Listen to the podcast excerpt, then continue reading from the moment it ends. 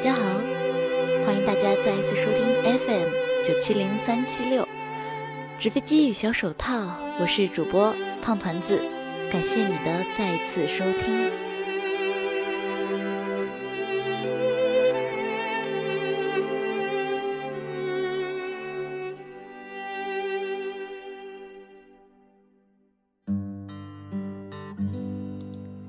今天给大家自于冰飞烟的文章，名字叫做《让你光芒四射的是你的特长》。M 是我的朋友，很普通、很宅的一个工科男生，就像你在全国众多女生稀少的理工院校里看到的任何一个留着平头、穿着免费赠送的 T 恤。和看起来木木的男生一样，而他似乎还要格外笨拙一些。遇到需要说话的场合，常常仰着脖子，抽着喉咙，半天无法表达。怎么好叫那些明艳动人的同校女生呢？他只在高中同学中找到了一个也有点喜欢他的女生，谈这一段不咸不淡的异地恋。只是他还是有些不一样的。当别的男生忙着参加社团、发掘自己的特长时，他正在钻研一道微积分难题；当别的男生由于苦闷无聊等种种原因打游戏、喝酒的时候，他把高等代数又看了一遍；当别的男生换了好几个女友、创了几次业、兼了几份职时，他的计算机编程课终于拿了九十分。他很刻苦，总是舍得在学习上花时间，总是不会被花花世界所打动，在自己的象牙塔里笃定地攀爬着。大三统计成绩竟然是班级第三，败在天分上，他不够聪明，一道题要比别人多想十遍。本来要推延到一个还不还算不错的学校，但临时被一个看起来更聪明。发展更全面的同学替代掉了。他十月份开始考研，还是那么一天学足十几个小时。后来就去了全国最好的那几所大学中的一所。据说去了去读研究生，还是常在课题上遇到关卡，在土著同学的秒懂中发现自己的迟钝，但胜在勤奋好学。请问，跌跌撞撞竟然一路拿了优秀毕业生。去了一家很厉害的单位，一年时间还上了上学这几年借的钱，然后和女友会合，准备买房、结婚、生子的事情。再过几年见到他，竟然成了不大不小的领导，也不再说话张口结舌，眉目之间有种淡定的气质，已经和以前判若两人。讲起专业知识，侃侃而谈，哪有当年的局促和土气？同学之间属于他的走向最稳定、最好了。现在同学会都是他在组织。他和我讲起从前，我钦佩他对方向的把握和对事情的取舍。他双眼发着光，说：“哪有什么选择啊？我一无所长，只有学习这一块下下功夫还可以，稍微出点成绩，已经拼尽了全力，做兼职、搞社团什么的。”既玩不来，又没有精力。后来听说他是国内那个专业方向的佼佼者，时常参加各种国内外会议。当年的女友已经转成正妻，一家子和和满满，正准备借政策之东风生第二个小孩。L 是我的姐姐，大概还是有一些语言的天赋的。在数理化科目常常倒数的情况下，英语是他唯一的相对长的特长。长辈们见到他的这份心情，见面时也总夸他英语好。他是昏天暗地的苦学英语，每篇课文都一字一句的硬记下来，然后总算可以考到一百三十分左右。在普通中学这门科目里也算是佼佼者了。我从来没有和他说。我基本上只拿一点点时间学习，轻轻松松一百三十八分左右波动。高考他情理之中的没考好，只是说上了一本的尾巴，去了一所名不经传的学学校学习英语。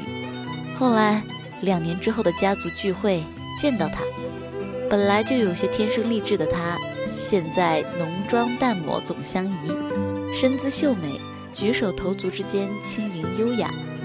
他说他依然每天学很久的英语，看各种英文小说，听各种广播，生活在英语的世界里。对于他已经是天堂了。后来听说他在学校和英国交换的项目中认识了一个英国男生，轰轰烈烈的爱了一场。我们以为不着调的时候，他们毕业后就结婚了。此刻他的英语已经说得和母语一样流利了。在各种机缘下，他承担了几次大型项目的同声口译，从此一发不可收拾，在国际民企就职，办外贸公司。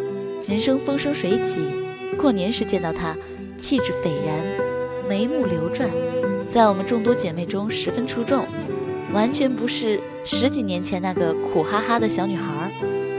而我的英语水平只停留在高中时代，甚至还遗忘了几个单词。当她在帝都的大房子里招待我的时候，我向她倾诉，我被不擅长的物理折磨得死去活来。而且鸡肋工作钱少活多，这时候她的英国老公为她递来了一杯英式奶茶。是的，小的时候我们总希望自己十项全能，最好是会发光长翅膀的超人，又能斩杀毒龙，又能诗词歌赋，文武双全，天下无敌。我们会嘲笑那些成绩差的人，我们也会嘲笑书呆子。似乎那些他们不擅长的领域，就代表了他们是很失败、很失败的人。我们还会不满意自己，不知道自己为什么那么不聪明，拿不了奥赛金牌，也不知道自己为什么没有天赋，不能比，不能跑得比别人快。琴棋书画也是一塌糊涂。于是，我们花很多的时间去钻研我们自卑的那些地方。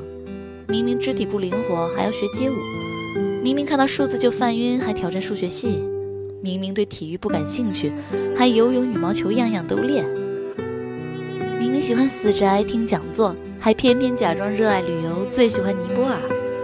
看到身边的人间数值羡慕，看到身边的人插花茶道羡慕，看到身边的人发的间隔年日记羡慕，在别人的炫目的光中迷失了自己，不知道自己的光在哪里，是什么颜色。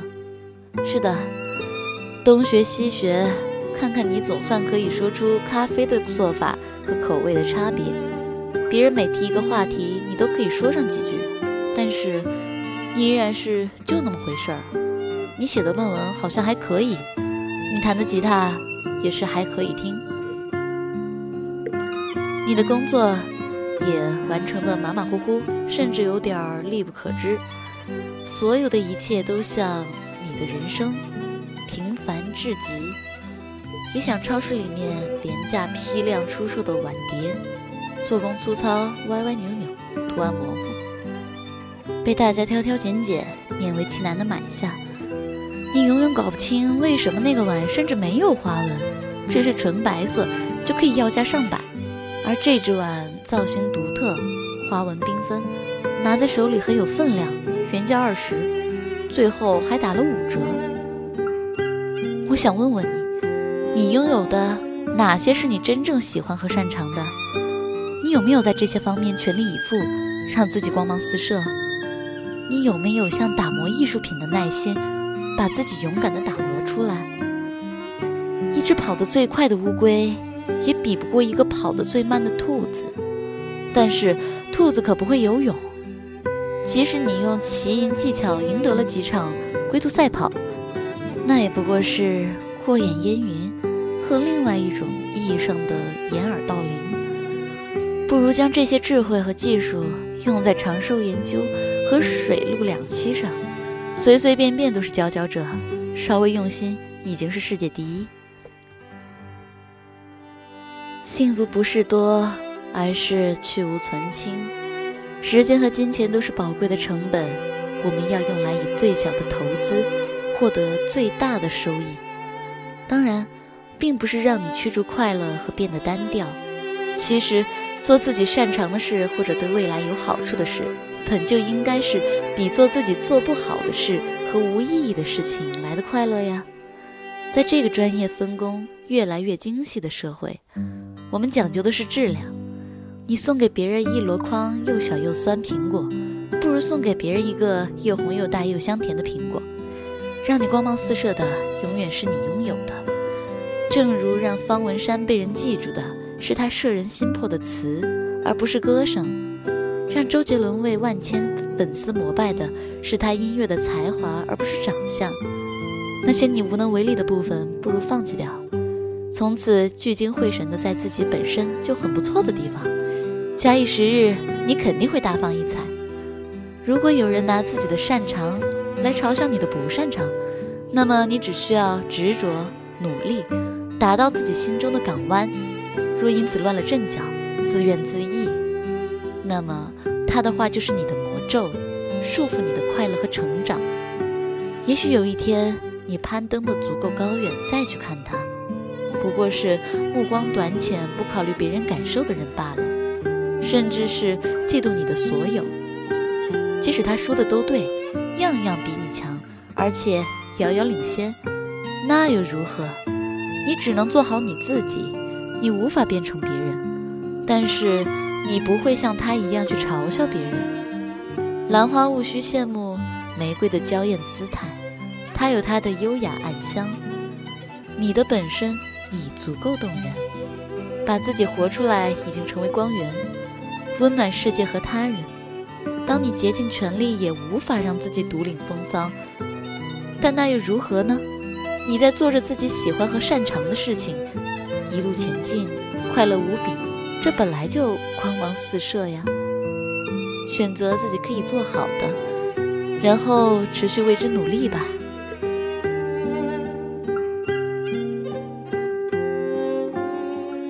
感谢大家今天的收听。这里是 FM 九七零三七六，纸飞机与小手套，我是主播胖团子，